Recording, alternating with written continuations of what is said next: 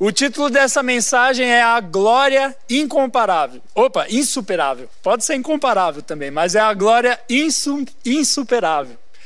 É uma glória que não pode ser superada, mas não é esse tipo de glória, glória de times, glória é, de conquistas, a gente vai falar de uma glória insuperável, de uma glória eterna, de uma glória incomparável, que o tempo e que nada, nenhuma luta pode acabar com ela, que é a glória de Deus.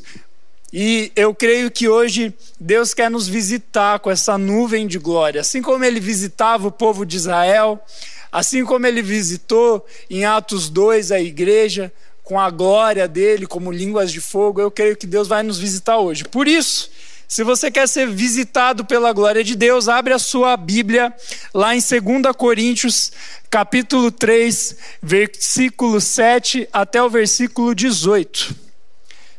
2 Coríntios, capítulo 3, versículo 7 até o versículo 18. Vai abrindo a sua Bíblia, antes da gente ler, eu vou explicar um pouquinho do que estava acontecendo aqui na carta de 2 Coríntios. Bom, o capítulo 3 começa com Paulo falando é, como o povo de Corinto, os corintianos, né? Olha só, Corinthians está na Bíblia, irmão. Você torce para outro time. Deus é o quê? Deus é fiel, né? Tem que torcer para o Corinthians né? Enfim, mas tem os caras que falam, ser de Santos porque eu sou santo, aí o cara fala dos Santos, mas enfim. Os corintianos lá estavam vivendo determinadas situações, era uma igreja que tinha muito, muito dom revelado de Deus, mas também tinha muito problema. Até por isso, eu ouvi no seminário, quando eu estava na faculdade de teologia, que hoje nós só temos duas cartas de Coríntios que foram escritas. Mas, na verdade, é, alguns estudiosos dizem, na verdade, meu professor de seminário disse, então eu acredito nele, tá? Que, na verdade, Paulo escreveu quatro cartas aos Coríntios. E a gente só tem duas na Bíblia, as outras duas estão lá, sabe-se Deus aonde. Então era uma igreja que Paulo se relacionava bastante, né? E aqui ele estava falando como o ministério dele é, havia frutificado na vida deles. Como assim? Deus tinha usado Paulo para fazer algo maravilhoso é, na vida dos corintianos, lá do povo de Corinto. E ele começou a dizer no capítulo 3: Olha, é, vocês são como se fossem uma carta de Deus. Como assim? Ele falou: é como se Deus tivesse pego vocês e ele escreveu a vida de vocês, uma história que antes estava é, manchada pelo pecado, mas agora é uma história bonita. Vocês são uma carta escrita por Deus. É uma carta escrita em corações humanos, para que todas as pessoas possam olhar para você, para vocês e lerem a história que ele fez em vocês, como vocês foram transformados. Olha só que bonito, né? Ele chama os coríntios ali de cartas vivas de Deus cartas escritas por Deus, histórias transformadas. E aí ele compara essa, ele fala, olha, é melhor uma carta escrita por Deus do que qualquer carta comum escrita por tinta, porque muito melhor do que ler algo é você ver uma vida transformada. Muito mais do que falar de uma vida transformada é você ver uma vida transformada. Era isso que ele estava dizendo. E aí, quando ele começa a fazer esse comparativo de cartas vivas e cartas escritas com tinta e como as cartas vivas eram melhores, ele começa também a falar da lei e da graça. Se você não é cristão, calma, que eu já vou te explicar, pode estar um pouco confuso aí para você, tá? Mas o que, que acontece? O Antigo Testamento é a lei que Deus passou por meio de Moisés, os dez mandamentos, e que são os principais, mas na verdade, por meio de Moisés, Deus passou 613 mandamentos que o povo de Israel tinha que seguir.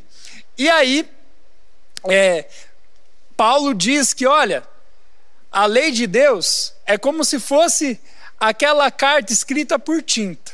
Ela é importante, ela precisava ser lida, mas veio um tempo novo em que Deus não se revela só pelos dez mandamentos, pela lei do Antigo Testamento, pelas 60, é, 613 ordenanças que eles tinham que seguir. Mas agora Deus queria se revelar por meio do Espírito dele. Por meio da graça que existe em Jesus. E ele começa a fazer esse comparativo de como era a vida com Deus antes de Jesus e como era a vida com Deus depois de Jesus. Depois que o Espírito Santo veio, ele começa a fazer esse comparativo de como é melhor viver pelo Espírito de Deus do que simplesmente por dez mandamentos. Não que ele descartava os dez mandamentos, mas ao invés de é, um texto escrito numa pedra, ele preferia uma história transformada, escrita no coração das pessoas. E ele começa a falar sobre essa beleza que é a graça de Deus. E aí ele chega no texto que a gente vai ler, que é 2 Coríntios capítulo 3, versículo 7 até o versículo 18. A gente vai destrinchar esse texto em três partes para ficar mais fácil da gente entender.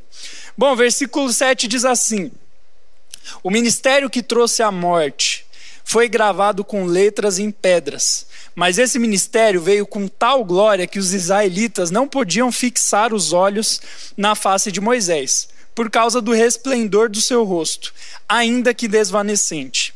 Não será o ministério do Espírito ainda mais glorioso? Ainda muito mais glorioso? E se era glorioso o ministério que trouxe a condenação, quanto mais glorioso será o ministério que produz justificação.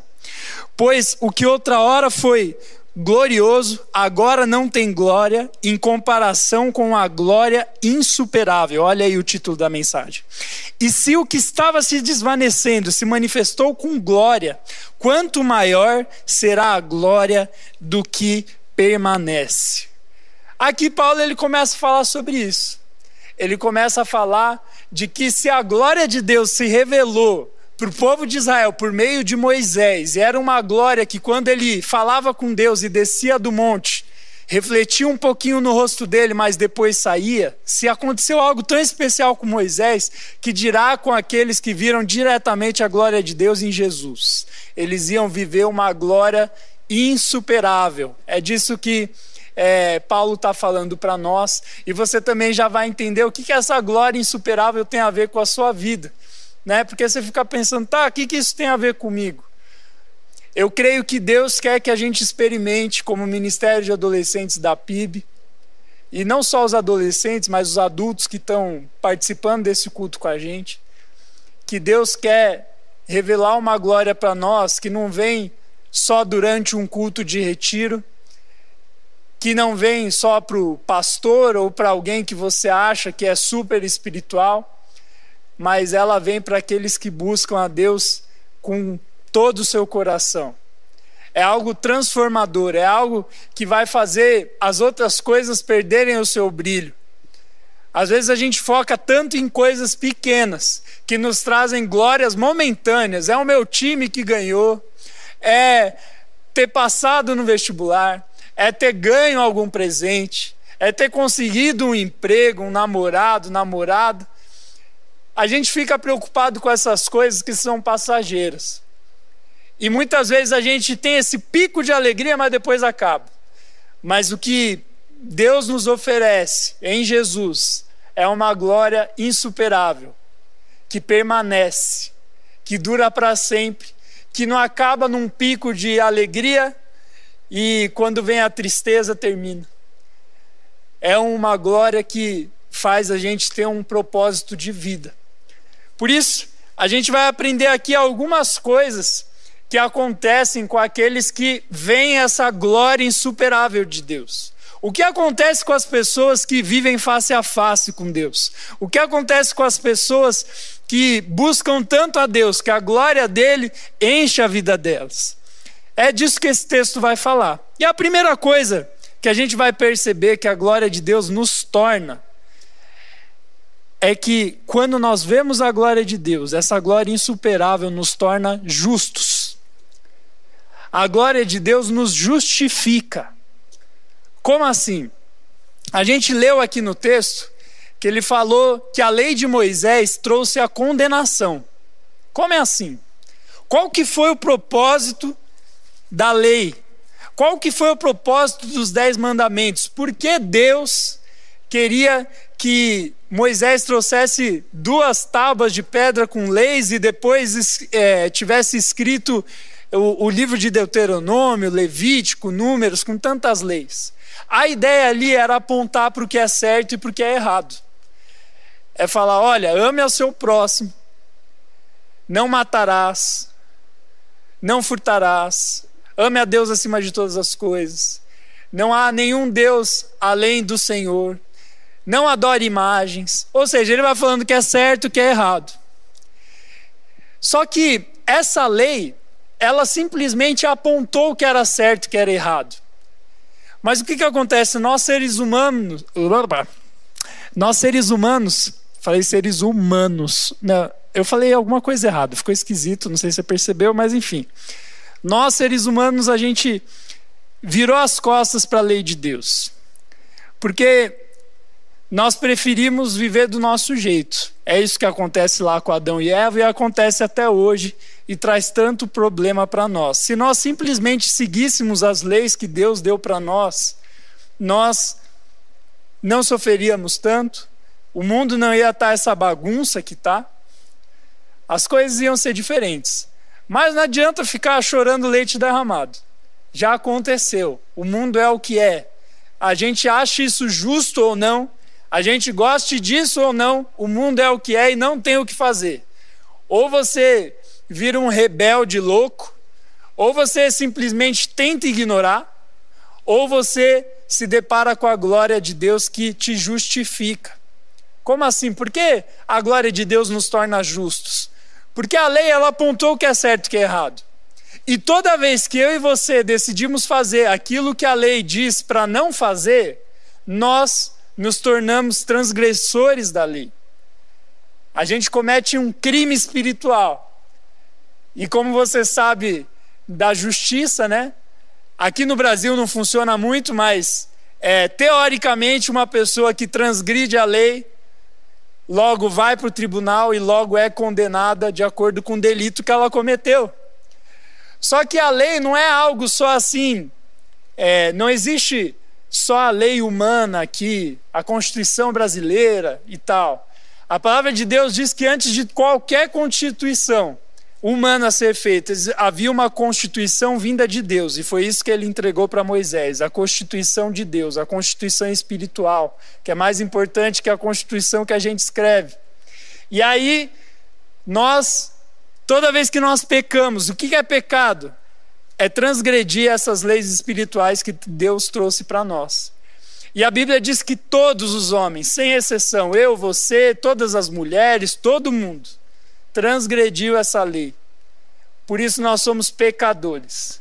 E o salário do pecado, o, a consequência de transgredir essa lei é a morte, é a condenação eterna, é a escravidão do pecado. Às vezes a gente fala, nossa, porque parece que fazer as coisas que são erradas é tão mais gostoso. Fazer coisa errada é gostoso. E é mesmo, não vai dizer que não é, porque eu sei que é. A gente tem prazer em errar.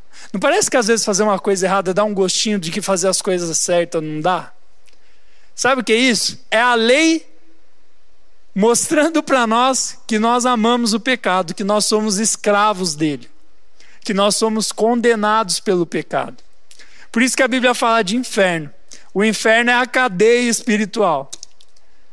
É a cadeia perpétua daqueles que transgridem as leis espirituais de Deus. É a prisão perpétua que nós estamos condenados por causa dos nossos erros. Porque Deus deu uma lei para nos fazer bem, mas a gente preferiu viver do nosso jeito. E Deus respeitou isso e falou: ok, você quer viver do jeito que você quiser? Tudo bem, não tem problema. Só que saiba que eu tenho o melhor para você. Quando você tenta fazer do seu jeito, vai dar, vai dar ruim. E isso nos condena. Só que a glória insuperável de Deus ela nos justifica. Ela nos torna justos diante de Deus. Como assim? Ela tira a condenação.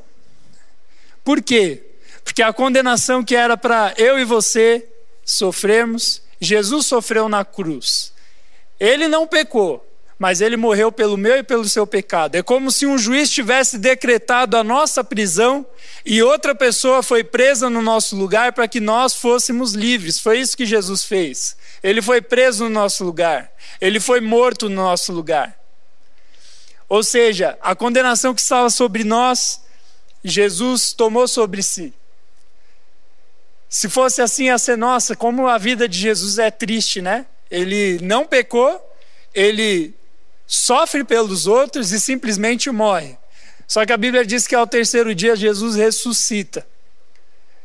E quando ele ressuscita, ele diz assim: Olha, aqueles que crerem que eu levei a condenação, que eu sofri no seu lugar, e crerem que eu ressuscitei, vão morrer para a vida antiga, vão morrer para o pecado, vão ser limpos da condenação e vão ressuscitar para uma vida nova. Quando nós cremos em Jesus dentro do nosso coração, nós ressuscitamos para uma vida nova. Ah, mas pastor, eu nem morri, como que eu ressuscitei? Você tem uma vida nova por dentro, e depois, no fim da sua vida, você vai morrer aqui na carne, mas vai ressuscitar para uma vida gloriosa no céu. É isso que a glória insuperável de Deus faz conosco. Ela nos torna justos ela tira a condenação e traz a justiça. Ela tira a injustiça e traz a glória de Deus. Por isso que ela é insuperável. E aí Paulo fala: olha, se a lei, se quando Moisés recebeu a lei de Deus, se você for ler lá no livro de Êxodo, quando Moisés recebe a lei, que trouxe a condenação, que mostrou que a gente era pecador, se essa lei trouxe uma glória a ponto de quando Moisés parava de falar com Deus, ele saía do lugar de encontro com Deus com o rosto dele brilhando, tanto que ele tinha que cobrir o rosto com um véu para os israelitas não verem, não olharem o rosto dele brilhando. Imagina aqueles que foram transformados por Deus e de pecadores para justos. Imagina como vai ser o rosto deles o rosto deles vai brilhar com um brilho insuperável. O rosto deles vai ser diferente. A lei, ela passou. Agora existe uma nova lei, a lei do Espírito de Deus. E ela traz uma glória maior. Onde abundou o pecado, superabundou a graça. E o que, que isso tem a ver comigo e com você? Deus ele quer pegar os seus pecados, a sua multidão de pecados, e Ele quer colocar sobre a cruz, para que você possa viver a glória dele. Deus quer que a gente viva essa glória insuperável. Ele não quer que a gente viva na escravidão do pecado. E Paulo, em outros textos, falam dos cristãos que conheceram essa glória insuperável, mas ainda vivem em pecado.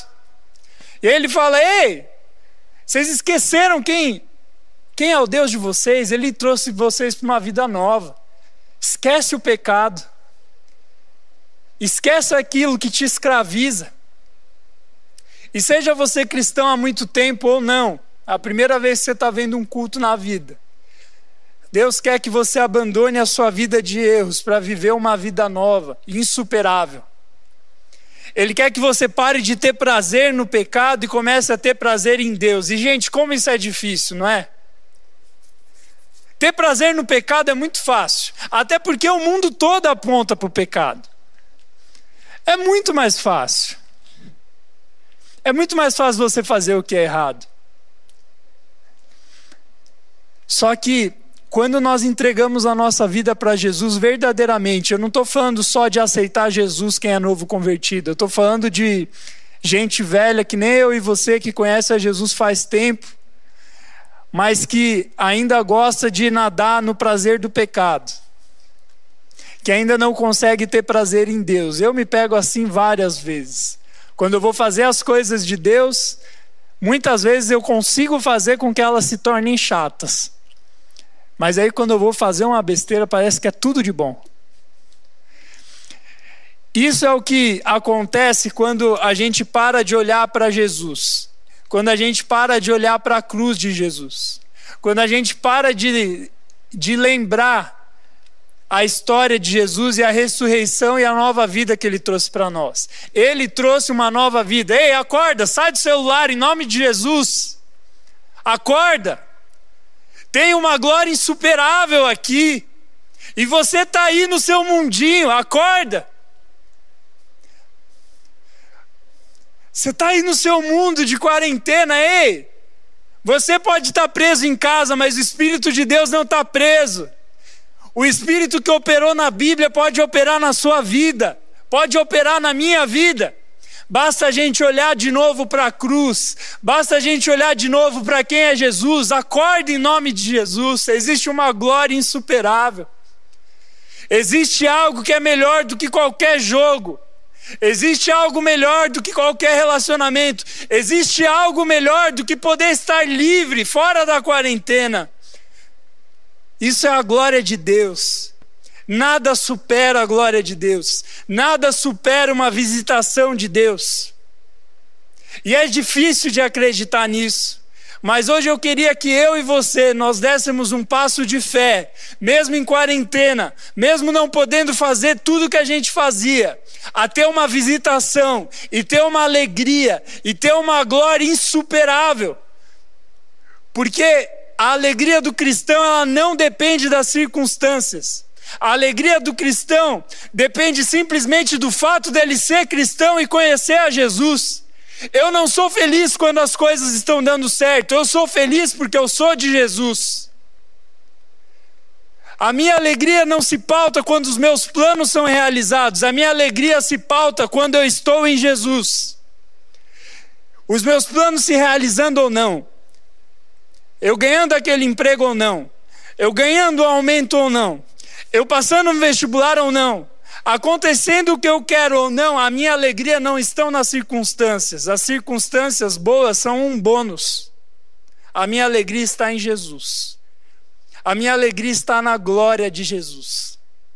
Essa é a glória insuperável.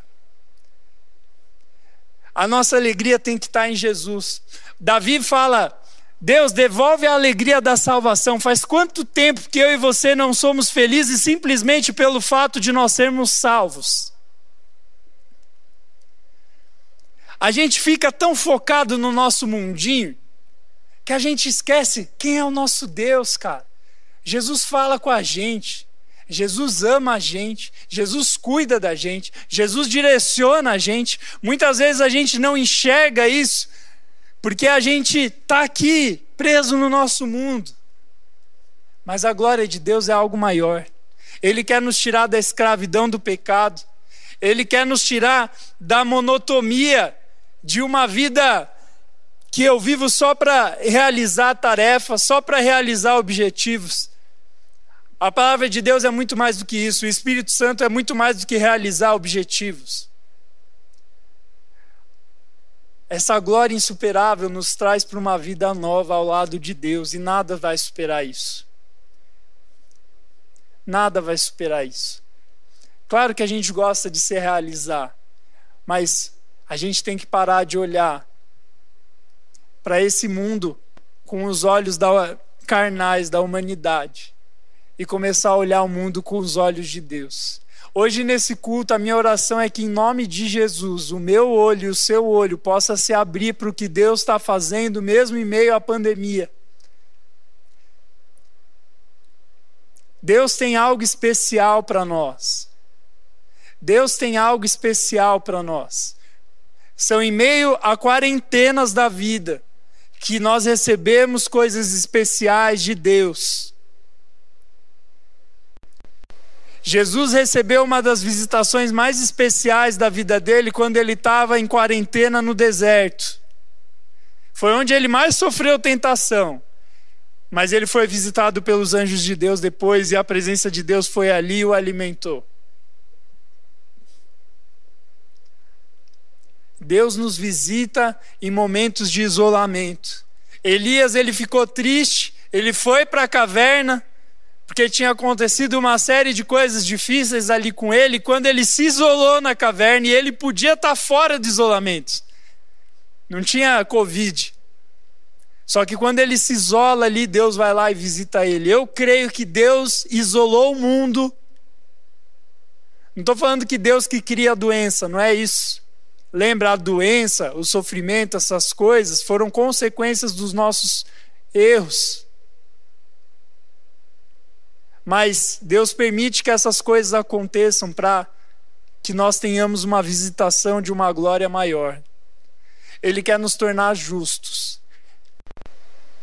Deus quer tornar aquele que andava olhando para baixo por causa da sua multidão de pecados, para que ele possa andar de cabeça erguida, pois ele foi perdoado e pode olhar para o alto, agradecendo a Deus e tendo uma vida nova e não tendo escravidão. Sabe aqueles pecados que você luta há 500 anos? Existe liberdade. Existe liberdade para pornografia, sim. Existe liberdade para fofoca, sim. Existe liberdade para uma vida promíscua, sim. Existe algo melhor do que uma vida promíscua, é viver com Jesus. Aqueles que olham para a cruz e entendem o poder que ela traz, eles são revigorados por essa glória insuperável. Deixa hoje a cruz de Jesus e a ressurreição dele abrir os seus olhos. Deixa Jesus abrir os seus olhos. Deus, eu quero te pedir em nome de Jesus, abre os olhos.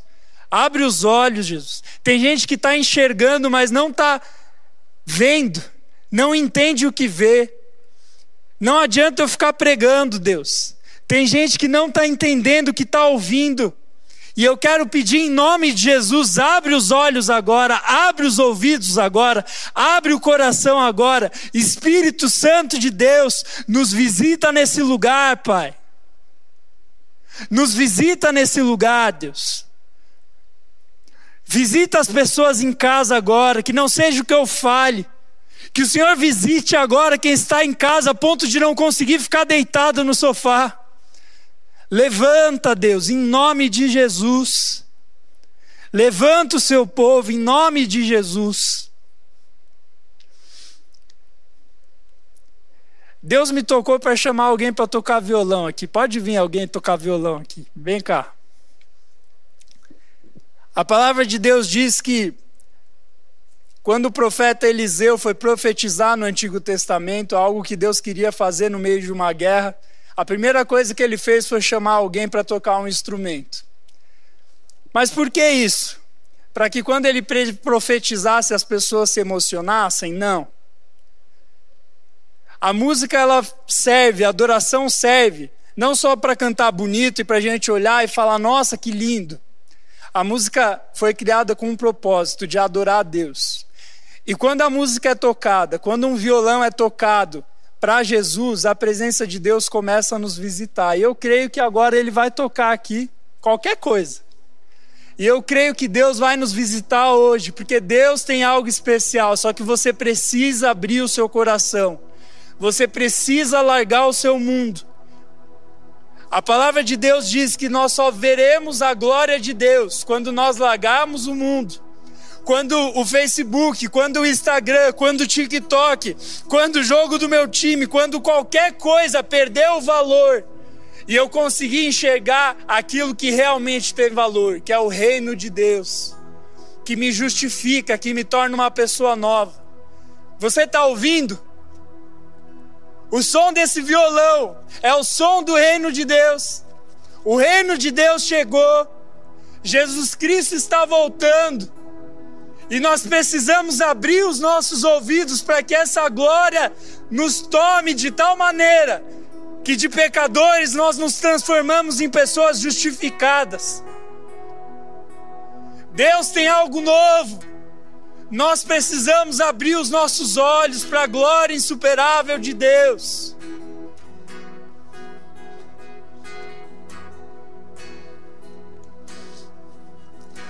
A segunda coisa que a gente aprende nesse texto está lá no versículo 12. Diz assim: Portanto, visto que temos tal esperança, mostramos muita confiança. Não somos como Moisés, que colocava um véu sobre a face para que os israelitas não contemplassem o resplendor que se desvanecia. Na verdade, a mente dele se fechou, pois até hoje o mesmo véu permanece quando é liga, lida a antiga aliança. Não foi retirado porque é somente Cristo que somente em Cristo que ele é removido. De fato, até o dia de hoje, quando Moisés é lido, um véu cobre os seus corações. Mas quando alguém se converte ao Senhor, o véu é retirado e ora, o Senhor é o Espírito, e onde está o Espírito do Senhor? Ali a liberdade. A segunda coisa que esse texto nos ensina é que quando nós nos deparamos com a glória de Deus, além de nos tornarmos pessoas justas, nós nos tornamos pessoas livres. Antes de nós éramos condenados pelo pecado, mas agora nós somos livres. O versículo 17 diz: O Senhor é o Espírito, e onde está o Espírito do Senhor? Ali a liberdade. Eu creio que hoje o Espírito de Deus está aqui e Ele quer quebrar as correntes do pecado da nossa vida. Mas não só a corrente do pecado, aquilo que nos impede de enxergar a glória de Deus. Paulo diz aqui que quando as escrituras do Antigo Testamento eram lidas nas sinagogas para os judeus, eles colocavam um véu. Por quê? O que esse véu representava? Representava que eles eram pecadores e não podiam se achegar até a presença de Deus. O véu ele representava a separação entre Deus e o homem. E não só o véu para ler as escrituras, mas também dentro do templo do povo de Israel existia um véu que separava as demais partes do templo para o lugar santíssimo, que é onde a, presença de Deus habitava. Ou seja, esse véu representa a separação entre Deus e o homem. Aqueles que não conhecem a Jesus, eles são separados de Deus pelo pecado e os que conhecem a Jesus também pelo pecado, mas eles já, se, já foram justificados. Mas às vezes existe outro véu que fica diante do cristão. Que assim como os judeus conseguiram fazer com que a lei se tornasse algo para condenação, eu e você, como, como cristãos, muitas vezes quando a gente lê a Bíblia, a gente tenta tornar ela como a lei do Antigo Testamento. A gente tenta tornar o Novo Testamento como o Antigo, porque vira lei de novo e não passa de regras. E aí a gente começa a fazer devocional como se estivesse lendo um livro de regras. A gente pega o novo de Deus e transforma em velho. Porque a gente perde o foco, a gente pega o véu que Deus tirou e coloca de novo no nosso olho. Porque usar o véu diante de Deus é uma situação cômoda. Quando eu estou longe da presença de Deus, quanto mais eu me afasto, menos incomodado com o meu pecado eu fico. Quanto mais eu me afasto de Deus, eu posso até não estar em pecado, mas menos incomodado de não ver a glória dele eu fico. É cômodo ficar com o véu no rosto, eu não preciso me deparar com uma glória tamanha que mostre quem eu sou por dentro.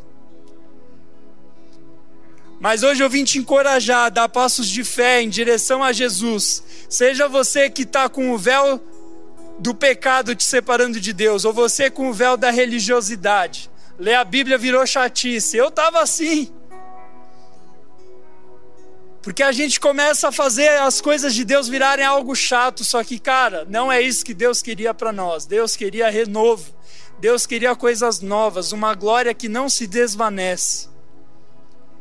E eu creio que hoje Deus está deixando isso palpável ao nosso alcance.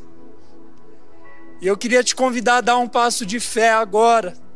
Chegar Deus, eu quero ver a Sua glória, eu quero ser livre. Eu quero ser livre dentro de uma pandemia. Eu quero ser livre mesmo sem poder fazer tudo o que eu fazia. Porque a verdadeira liberdade não é fazer o que eu quero. A verdadeira liberdade é viver em obediência a Deus. E isso parece contraditório. Para nós, humanos, ser livre é você fazer o que você quiser e não ouvir ninguém.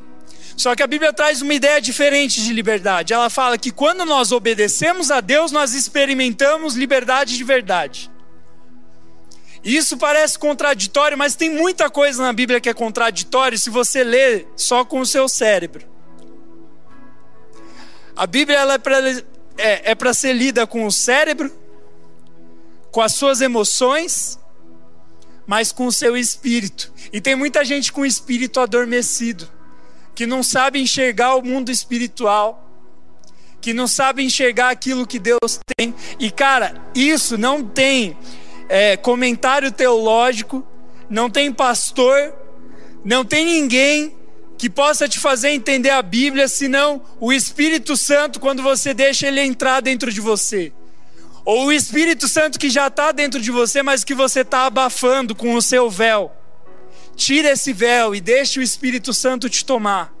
Tira esse véu e deixa ele te tomar, e você vai começar a entender as contradições da Bíblia. Tem gente que fala: Nossa, a Bíblia tem tanta contradição, como que você consegue acreditar? Realmente a Bíblia tem muita contradição para quem não consegue enxergar ela pelo Espírito. Porque a Bíblia é um livro diferente dos outros. Os outros livros você pode ler só com o seu cérebro, com as suas emoções, ou sem emoção, tentar ser o mais racional possível, porque dizem que racionalidade é não usar emoção. Eu não sei quem que inventou isso, mas é uma porcaria, porque se não fosse racional ter emoção, a gente não ia sentir nenhuma emoção, concorda? Mas enfim, isso é outra história.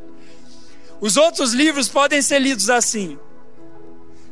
A Bíblia não. A Bíblia é para ser lida com a mente, mas com o espírito. E como que eu leio com o espírito, pastor? Você tem que orar. Você tem que invocar. Você tem que falar: Jesus, vem com o seu espírito. Revelar para mim o que tua palavra tem, para eu me tornar livre, para eu me tornar justo. Só o toque do Espírito de Deus faz a gente entender a Bíblia, irmão. Não estou falando para deixar de estudar, tem que estudar. Só que estudo de Bíblia sem o Espírito Santo não leva ninguém a nada. Deus tem algo grande para nos revelar. A presença dele que remove o véu, que faz com que a gente tenha acesso a essa glória. Deus quer nos visitar hoje. Você vai invocar Ele? Pode ser só mais uma sexta-feira. Cara, eu venho aqui no culto de sexta há anos. E a tentação é que quando a gente não está tocando, quando a gente não está pregando, quando a gente não está ao vivo aqui, a nossa tentação é simplesmente ficar, ah, mais um culto aí. Só que eu creio que Deus tem coisas especiais para nós. Ele quer tirar esse véu do nosso rosto.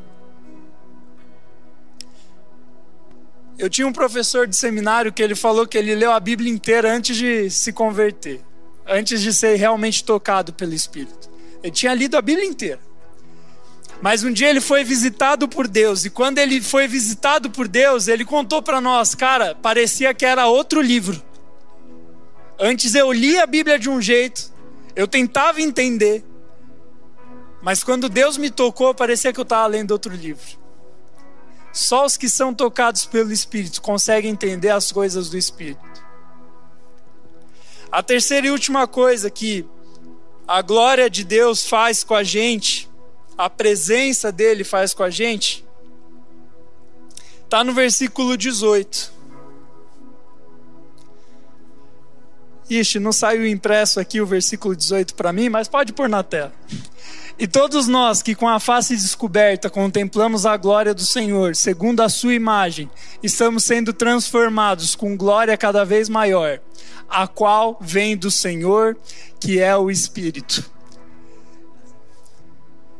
Esse texto está dizendo que nós somos, quando nós somos tocados pela glória de Deus, nós vamos sendo transformados segundo a imagem dele. A terceira coisa é a transformação. Quando nós contemplamos a glória de Deus, nós somos transformados.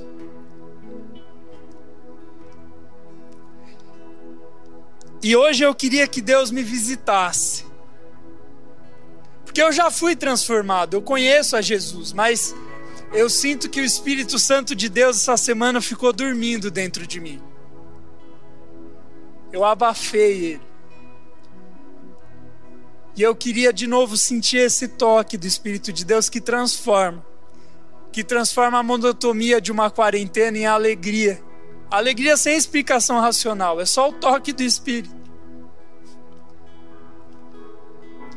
Ou transforma aqueles que estão vivendo uma vida de pecado para uma vida nova, uma vida diferente. Não é que o cristão para de pecar, deixa de ser pecador. Não, nós vamos sendo justificados até chegar no céu e nos tornarmos 100% justos, sem pecado nenhum.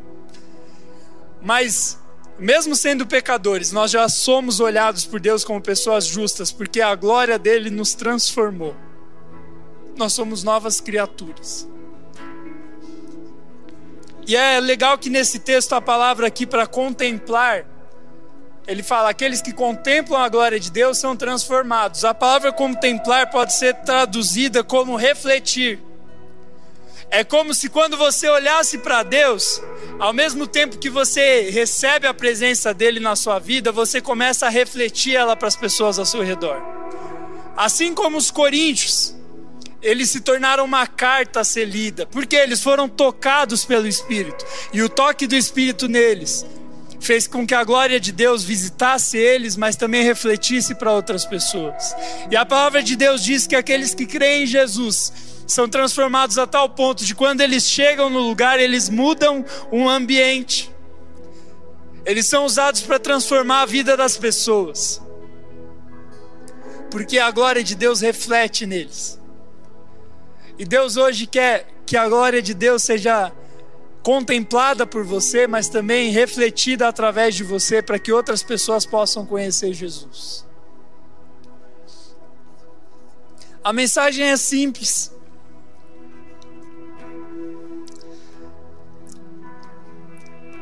Mas tem coisas poderosas dentro dela. Eu li num livro essa semana, acho que foi semana passada que eu terminei esse livro, que falava que a presença de Deus é como. Imagina aqui comigo, tá? Imagina uma casa de madeira. Pensou aí numa casa de madeira? Imagina uma casa de madeira. E que fora dessa casa está o sol. E nessa casa é uma casa antiga, ela tem alguns buracos. E por meio desses buracos vem feixes de luz do sol. O escritor daquele livro diz que a presença de Deus é assim. Ela é como esses feixes de, de luz do sol entrando numa casa de madeira. Como assim? Existem dois jeitos de você olhar para esses feixes, para esses raios do sol. Você pode olhar de longe e ver a luz, ou você pode ir bem onde está o buraco e olhar direto para a luz e sentir a força da luz e sentir o sol queimando o teu olho. A presença de Deus ela não serve para nos queimar, né? Matar, fazer coisa ruim. Mas é assim. Tem dois tipos de pessoas diante da presença de Deus. É simples. Existem aqueles que veem o feixe de luz passando e falam: Olha a presença de Deus ali. Olha o cara vivendo a presença. Tem aqueles que vão e ficam olhando para o feixe, recebendo aquela luz no rosto. E elas vão se tornando reflexos daquela luz. Hoje Deus está te perguntando: você vai ficar olhando o mover de Deus passar? Ele está perguntando para mim: você vai ficar olhando o mover de Deus passar? Ou você vai entrar dentro dele? Ou você vai mergulhar dentro dele e ver essa glória insuperável? É como um feixe de luz, você pode ficar olhando, ou você pode sentir ele no seu rosto. E sabe o que às vezes a gente faz? A gente fica criando teorias. As pessoas ficam de fora do feixe de luz e criam livros de como o feixe de luz funciona.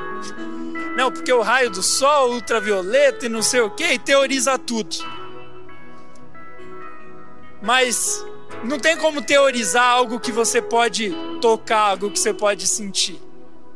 Você pode até teorizar como é sentir a luz do sol. Mas você só entende mesmo quando você sente. Você só entende o poder da luz do sol quando ele te queima. Você pode estudar, mas você só vai entender quando ficar diante de um sol escaldante. A presença de Deus é assim: você pode estudar. Você pode estudar os avivamentos do passado, você pode ler a Bíblia, você pode assistir o culto, mas você pode entrar e viver a Bíblia. Você pode, ao invés de assistir o culto, você pode participar do culto. Você não é um telespectador. Eu não sou um apresentador de um programa. Isso é um lugar onde a gente desfruta a glória de Deus. E existem aqueles que vão deixar ela passar e aqueles que vão entrar junto com ela. Deus está nos convidando para entrar e embarcar na glória insuperável de Deus e sermos transformados em pessoas justas e livres. Deus tem isso para nós hoje.